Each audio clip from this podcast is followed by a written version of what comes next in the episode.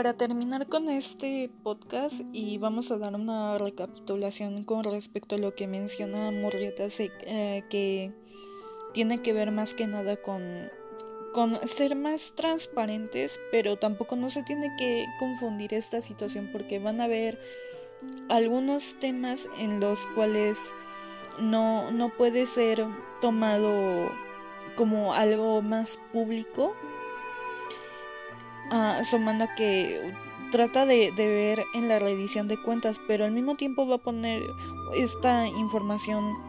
confidencial cuando se trata de planes de negocios o manejo estratégico de la información. Independientemente de que haya mucha queja, es mejor necesario un grado de tener ciertos aspectos revisados por expertos antes de que salgan a la luz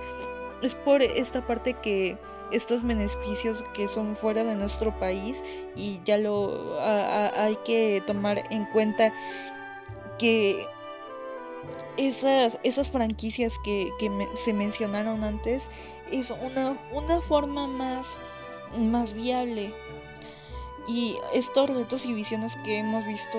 para un alto desempeño y lo tomaría más que nada y como una conclusión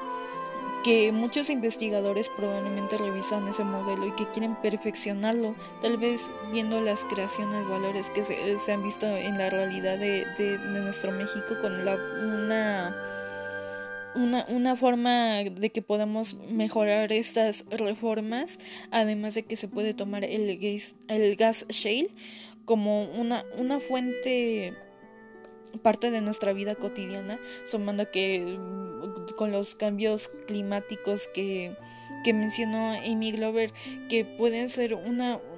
una o no no tanto así como que un plazo en la industrialización y, la refinería. O sea no solamente vamos a ver esos objetivos vamos a, ampliarlo aún más.